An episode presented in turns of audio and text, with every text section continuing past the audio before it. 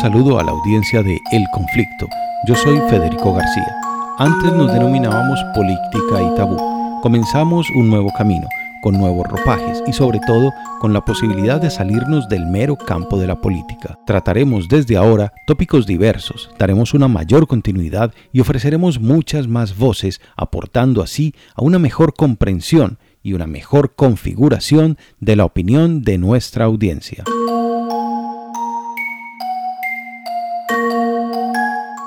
La Procuraduría General de la Nación ordenó la apertura de investigación disciplinaria y la suspensión provisional de sus cargos a los siguientes funcionarios. Uno, Daniel Quintero Calle, alcalde de Medellín, Antioquia. Pero, ¿dónde están los elementos en los que se basa la procuradora Margarita Cabello Blanco para destituir eh, particularmente al alcalde de Medellín? Lo más elemental sería asegurar que salen todos de algún tipo de participación política que ha venido haciendo el alcalde Quintero. Sin embargo, debemos ir un poco más atrás en el tiempo. Salir de la campaña electoral que acalora el momento actual de la política colombiana e ir tan atrás como para pensar en la fallida revocatoria tal vez sería ingenuo. Hace unos cuantos años se presentó en el recinto del Consejo un sujeto con apariencia juvenil, traía bajo el brazo un corte de queso gruyère y llegaba con una serie de reclamos. Es una lástima que este debate se haga a esta hora, que los concejales de Medellín de forma voluntaria hayan buscado la soledad del debate, que hayan preferido la oscuridad, la noche para que se diera este debate, porque les da vergüenza que todos los medellinenses sepan que están vendiendo parte de empresas públicas de Medellín. Claro que ya sabemos que van a vender a empresas como ISA, que todos o la mayoría van a votar que sí, pero es bueno que la ciudad sepa que estamos ante una situación que no era necesaria. Si el alcalde de Medellín bajaba sus expectativas de utilidades, señor secretario, del 55% al 30% como era lo debido, entonces no había que vender a ISA. Pero eso sí no lo decimos. Los medellinenses tienen que saber que ahora que el agua ha alcanzado el vertedero, si la casa de máquinas está mala, si no es recuperable el proyecto, esos 1.5 billones de pesos que significan ISA, que es el activo más líquido que hoy tiene empresas públicas de Medellín después de su flujo de caja, sería fundamental, no para salvar Hidroituango, para salvar empresas públicas de Medellín. Medellín tiene que saber que a EPM se la están comiendo de avillones. Tiene que saber que en Panamá una represa valía 50 millones y terminó valiendo 314 millones con un detrimento que ya supera el billón de pesos. Medellín tiene que saber que en Porce 3 los sobrecostos fueron de 1.1 billones de pesos. Medellín tiene que saber que en Hidroituango nos mintieron de forma reiterada, que la gerencia estuvo favoreciendo de forma reiterada a los contratistas mientras decía que las fallas habían sido geológicas cuando no habían pasado ni 30 segundos de la emergencia.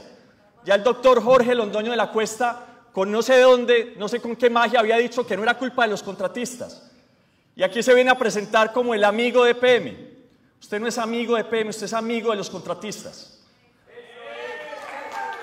Mi abuelo decía, amigo el ratón del queso.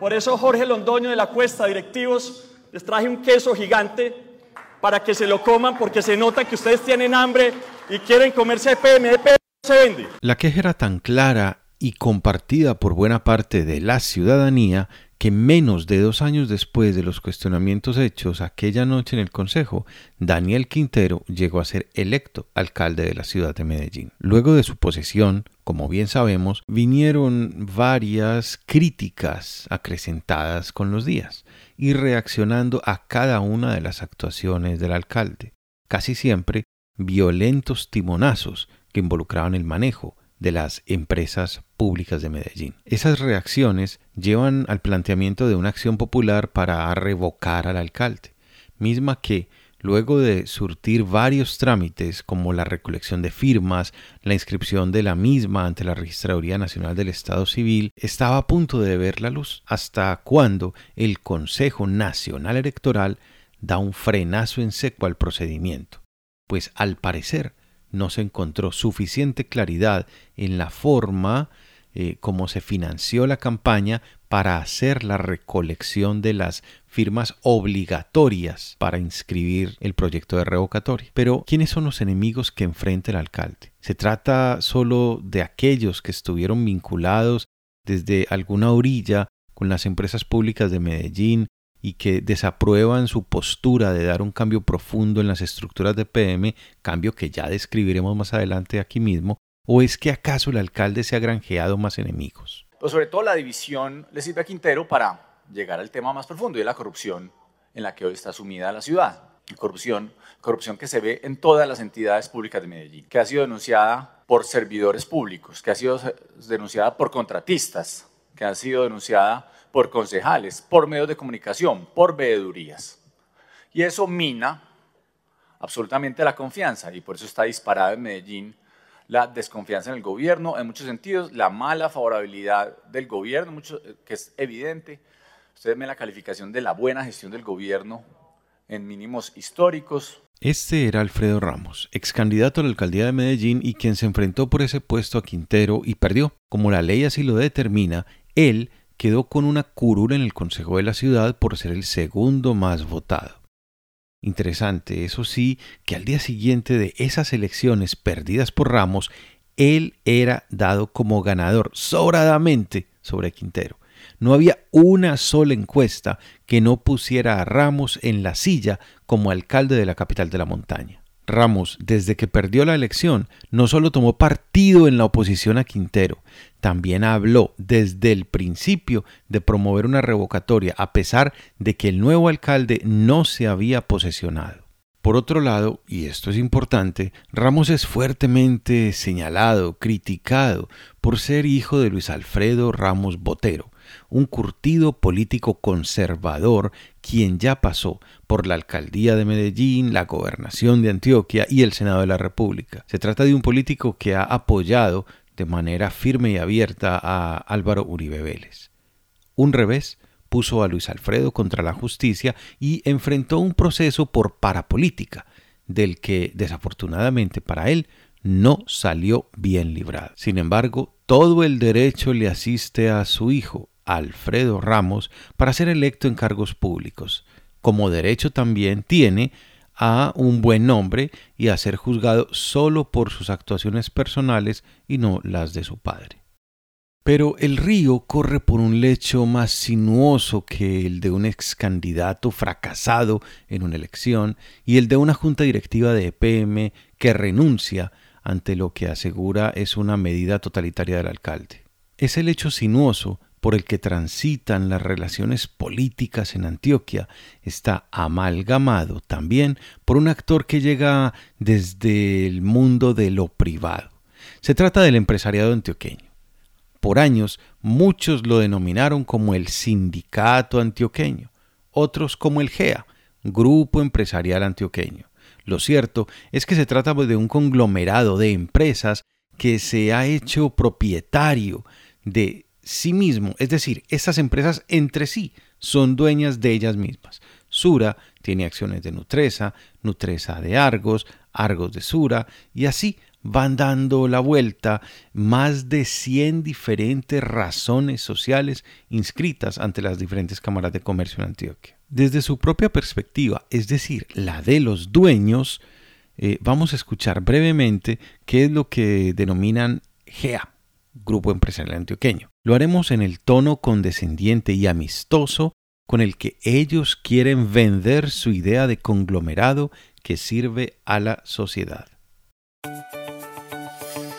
Desde las primeras décadas del siglo XX, en Medellín nacieron empresas privadas y públicas que hoy son líderes en Colombia y referentes en Latinoamérica. Entre ellas están Sura, Nutresa, Bancolombia y Argos, a este conjunto de empresas algunos las llaman de manera informal Grupo Empresarial Antioqueño o GEA. Pero ¿qué es el GEA? en realidad no son un grupo, son tres grupos empresariales distintos, cada uno en un sector diferente y que funcionan con total independencia. Grupo Sura, Grupo Argos y Grupo Nutresa. ¿Qué las une? Estas compañías comparten desde hace más de 40 años una filosofía en la forma de hacer empresa. Otra característica común es que no son de una persona o una familia particular. Por ejemplo, los mayores dueños de Grupo Sura son millones de trabajadores colombianos, a través del ahorro que tienen en sus fondos de pensiones. Los directivos de estas compañías no son los dueños, son como cualquier otro empleado, y cuando se retiran dejan de ser sus voceros y de representarlas. Entre los dueños de estas empresas también están ellas mismas, es decir, Grupo Sura invierte en Grupo Argos y Grupo Nutresa, y estas dos últimas invierten en Grupo Sura. Grupo Sura se enfoca en la industria financiera, los seguros, la banca, el ahorro pensional y el manejo de inversiones, y está presente en varios países de América Latina. Sura tiene claro que como empresa no basta con crear empleos, pagar impuestos y entregar productos o servicios. Su tarea va más allá. Aporta a mejorar la vida de las personas y del país, además de invertir en proyectos sociales, culturales y educativos. Más allá de compartir acciones cuando las cosas se hacen bien, las empresas de todos los tamaños somos fuente de riqueza, bienestar y progreso para millones de colombianos. Viene entonces una pregunta mucho más profunda. ¿Qué tiene que ver este entresijos de empresariado paisa, empresas públicas de Medellín, ex candidatos a la alcaldía, con la suspensión del alcalde? Quintero ha repetido hasta el cansancio que se trata de los intereses de particulares queriendo influir sobre lo público, más exactamente sobre las empresas públicas de Medellín. Muchos le creen, como hay otros que no. Lo que sí es cierto es que entre los miembros de juntas de las empresas públicas de Medellín por los últimos 20 años encontramos personas que además también han estado vinculadas al poder corporativo de esas empresas que se han enrocado entre sí y se denominan GEA. Y no nos referimos a los miles de ahorradores del fondo de pensiones que aparece entre esas empresas, más bien a los grandes accionistas que tienen parte de esas mismas instituciones y que están en medio del juego de poderes que tira la línea a seguir del conglomerado. Escuchemos esta interesante explicación que se da desde uno de los sindicatos de las empresas públicas de Medellín a la sazón de cómo funciona el apetito que tiene el empresario antioqueño sobre la empresa pública. Simpro, el sindicato de profesionales de EPM y UNE, denuncia públicamente que algunos grupos económicos intentaban privatizar EPM. En el artículo titulado EPM y la puerta giratoria con el GEA, Simpro argumenta lo siguiente. Entre 2004 y 2005, durante la gerencia de Juan Felipe Gaviria Gutiérrez, se contrató a la firma Teletraining que sugirió escindir el negocio de las telecomunicaciones.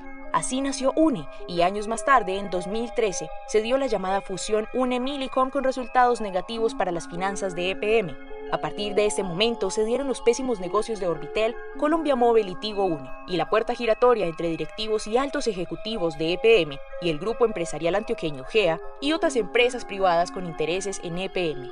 Como menciona el artículo de Simpro, basta dar una simple ojeada para ver que no había independencia en la junta de EPM. Algunos provenían del sector privado, uno fue vicepresidente de una empresa del GEA y otro fue presidente de una de ellas. Esa falsa autonomía no solo es en la junta directiva. Los últimos gerentes, una vez fuera de EPM, fortalecieron sus vínculos con empresas del GEA o con intereses en EPM.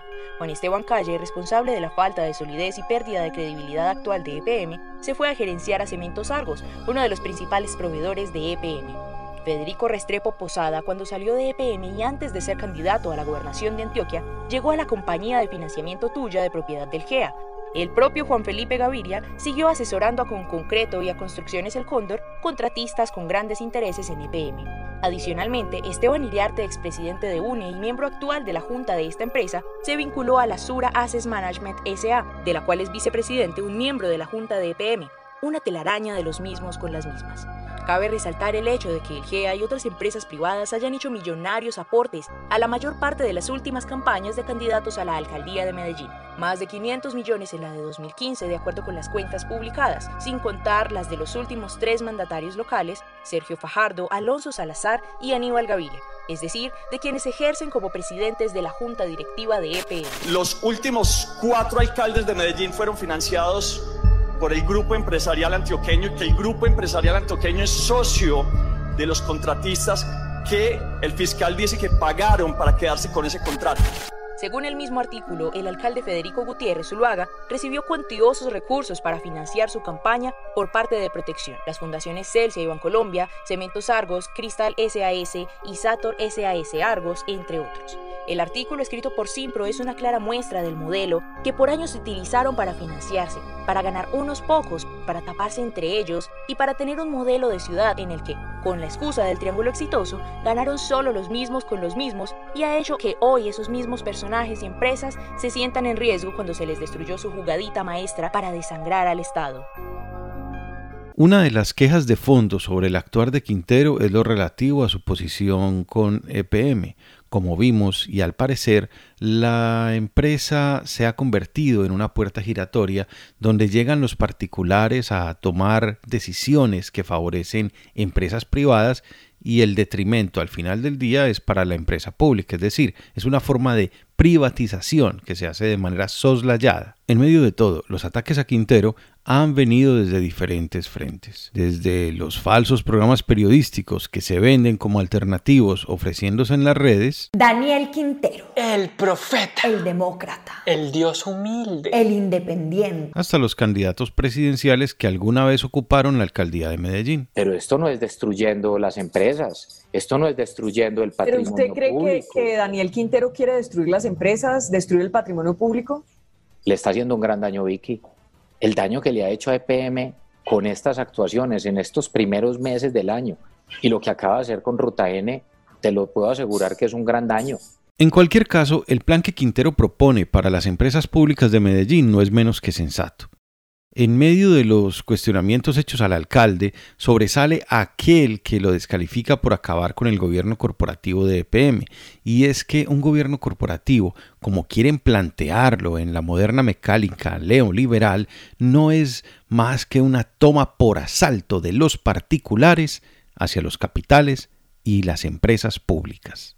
No hay que ser un genio para entender que un particular tiene justamente eso, intereses particulares, que aquello por lo que es proclive es por el beneficio personal o particular o privado, el interés público, ese que debe ser asumido por los colectivos para cubrir sus necesidades, para saldar los requerimientos del público, no cabe en los intereses corporativos. Allí el lucro, el lucro privado siempre será lo fundamental y es apenas lógico. Se trata de empresas que tienen beneficios y que le rinden cuentas a unos propietarios. Pero es que ese tipo de teorías neoliberales cada vez las encontramos más arraigadas en los intereses del gran público, a quien se le vende bajo el prurito de un falso progreso que lo privado es más eficiente y mejor que lo público, y que es por eso que lo público debe ser administrado ya no solo con modelos corporativos particulares, sino también por los mismos particulares. Y es que es justamente eso lo que se venía dando en EPM, un gobierno de privados, beneficiando a entidades y empresas privadas, mientras repartían una empresa construida por miles de hombres y mujeres a lo largo de décadas.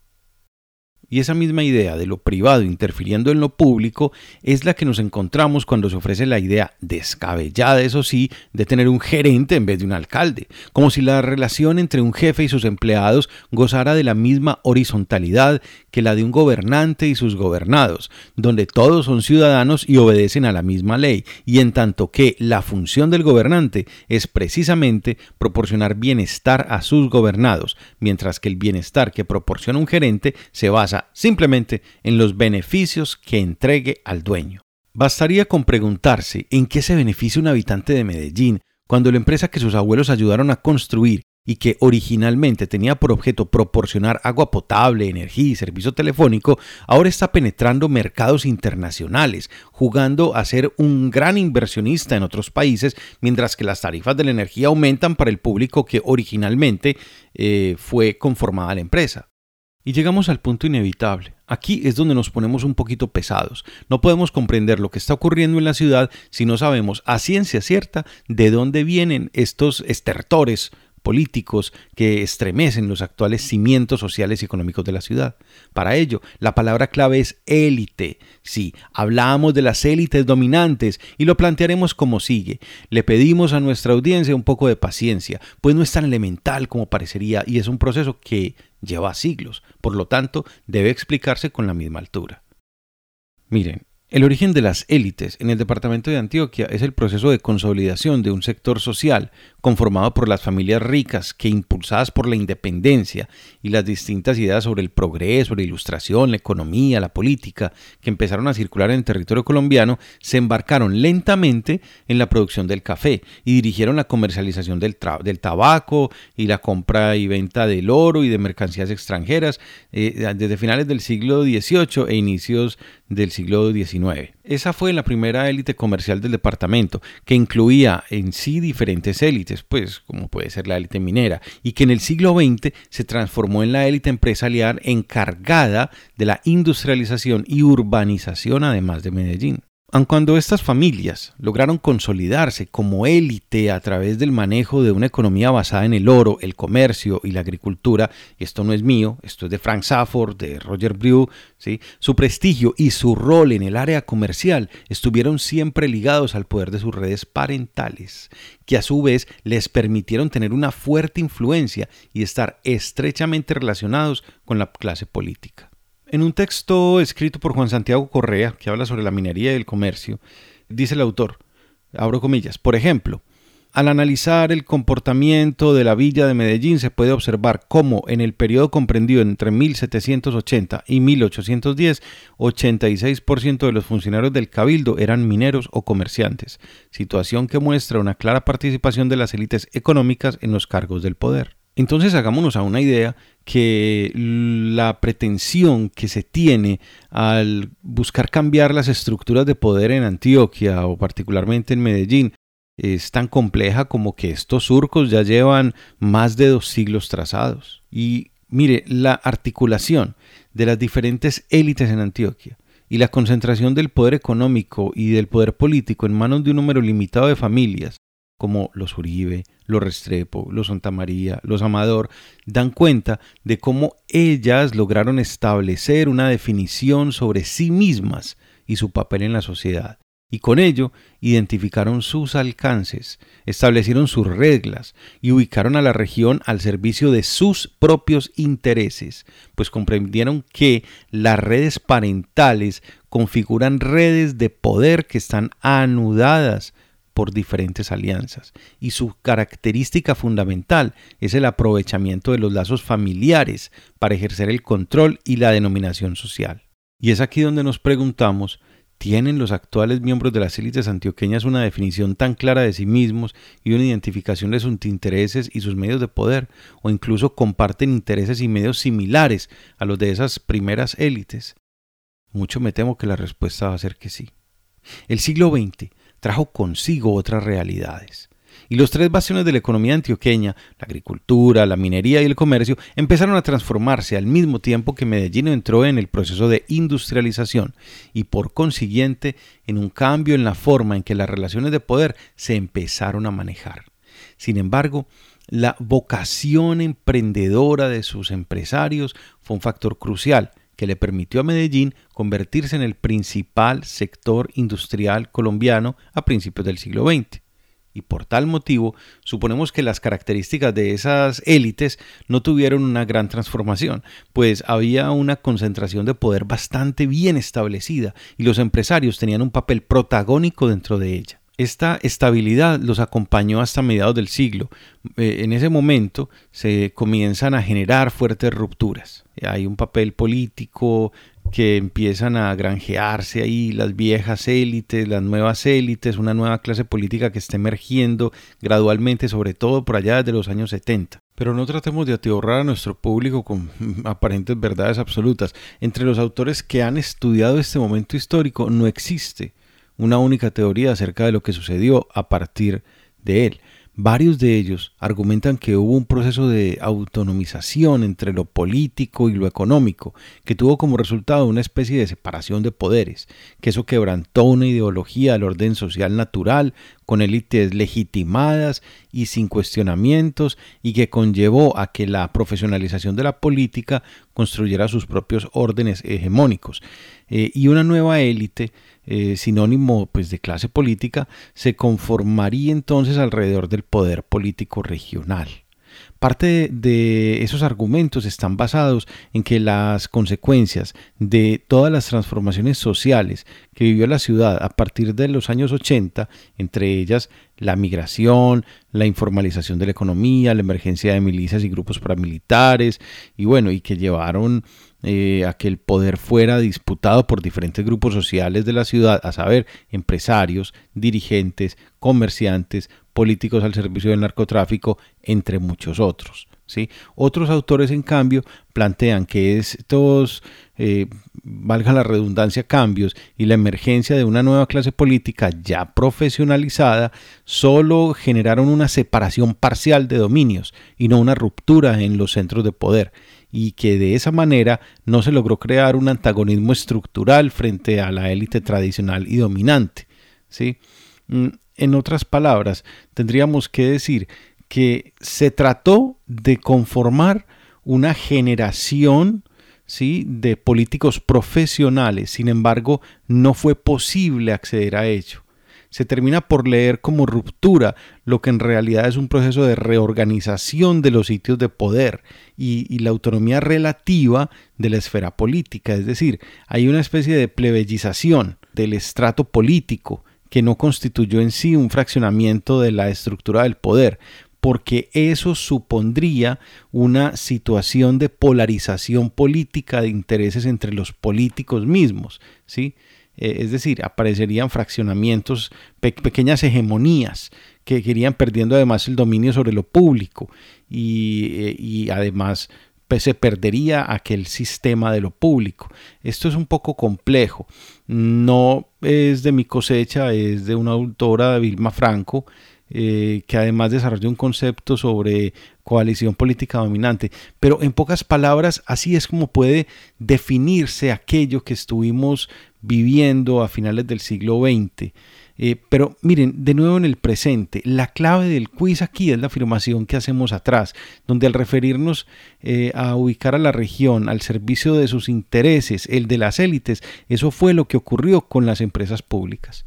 Cuando nos referíamos a eso, ni más ni menos que aquello es lo que nos encontramos en el escenario Empresas Públicas de Medellín. Así se teje todo un sofisma de distracción sobre la población, donde todo parece funcionar de forma democrática, pero sin embargo los puestos claves siempre son manejados por las mismas élites, que en términos mucho más duros apenas y lanzan migajas al gran público. Y ahora, con este panorama redondo de lo que han sido los antecedentes históricos del manejo político en Medellín y en Antioquia, vamos a regresar al asunto que nos concierne, la suspensión del alcalde. Al conocer la suspensión y además al saber que ya el presidente de la República le tiene reemplazo, el alcalde comienza por salir a compartirle al gran público sus sentires sobre lo que hizo la procuradora y el presidente.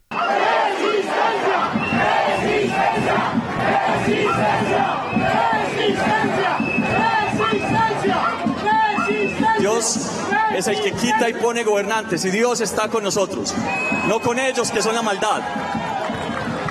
Gracias a mi familia, a mi equipo de gobierno, en especial a Diana, que ha sido un bastón, una fuerza, pero además le ha dado un carácter y ha defendido a Medellín y ha defendido a Colombia. Gracias mi vida. Vamos a seguir en esta lucha, no nos van a sacar.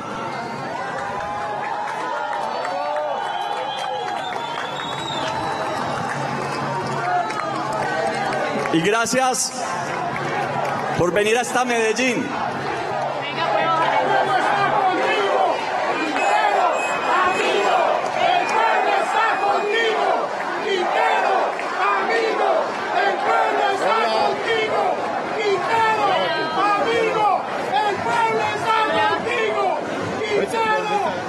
Ahora, y más allá de las declaraciones del alcalde, es importante ver dos aristas más que deja el hecho de la suspensión.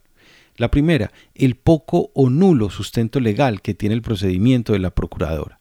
Para José Gregorio Hernández, expresidente de la Corte Constitucional, el procedimiento se sale de la Constitución, en tanto que, como dice el expresidente de la Corte, el artículo 93 de la Constitución eh, cita que los tratados y convenios internacionales ratificados por Colombia que reconocen derechos humanos prevalecen en el orden interno y que los derechos y deberes se interpretarán de conformidad con esos tratados. Y aquí se refiere el letrado al fallo de la Comisión Interamericana de Derechos Humanos que ya había establecido la ilegitimidad de destituir o suspender un alcalde por parte de un agente administrativo, pues se trata de una elección popular que se estaría violando.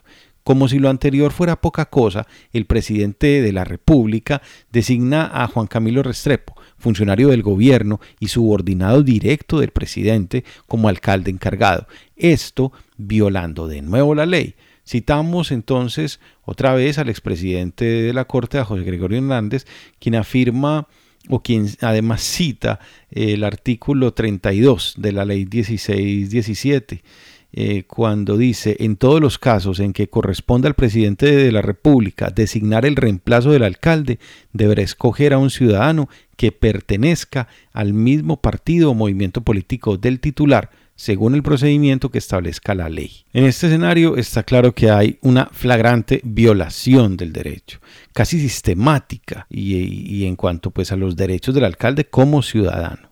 Esto dice Santiago Cantón, expresidente de la Comisión Interamericana de Derechos Humanos, al respecto del fallo contra el alcalde. En primer lugar, es recordar lo que pasó hace unos años atrás, que posiblemente muchos en la audiencia recuerden, que fue cuando pasó algo similar con Petro, que fue la Procuraduría, cuando era eh, Petro era alcalde de, de Bogotá, la Procuraduría también lo quitó del cargo. Y eso inició todo un proceso en el sistema interamericano de derechos humanos, primero con medidas cautelares de la Comisión Interamericana de Derechos Humanos, ordenando que eso tenía que dar marcha atrás, eh, y por último una decisión de la Corte Interamericana de Derechos Humanos planteando que había sido una violación del artículo 23 de la Convención Americana, que es el de los derechos políticos, y pidiéndole al gobierno de Colombia ciertos cambios. Entre esos cambios estaba precisamente anular esa ley que faculta a la, Procuraduría, tomar ese tipo de medidas sumamente extremas. Eh, en todo caso, se le puede poner una multa a un alcalde, pero nunca, nunca sacarlo de un cargo al que fue votado por millones de personas. Creo que realmente es un, abuso, una arbitrariedad y un abuso de la autoridad muy grave. Con lo que acabamos de escuchar, eh, queda además claro que el asunto ya traspasó las fronteras nacionales. La otra arista del orden meramente político Colombia se encuentra a portas de un proceso electoral. El próximo 27 de mayo se llevarán a cabo comicios presidenciales en el país.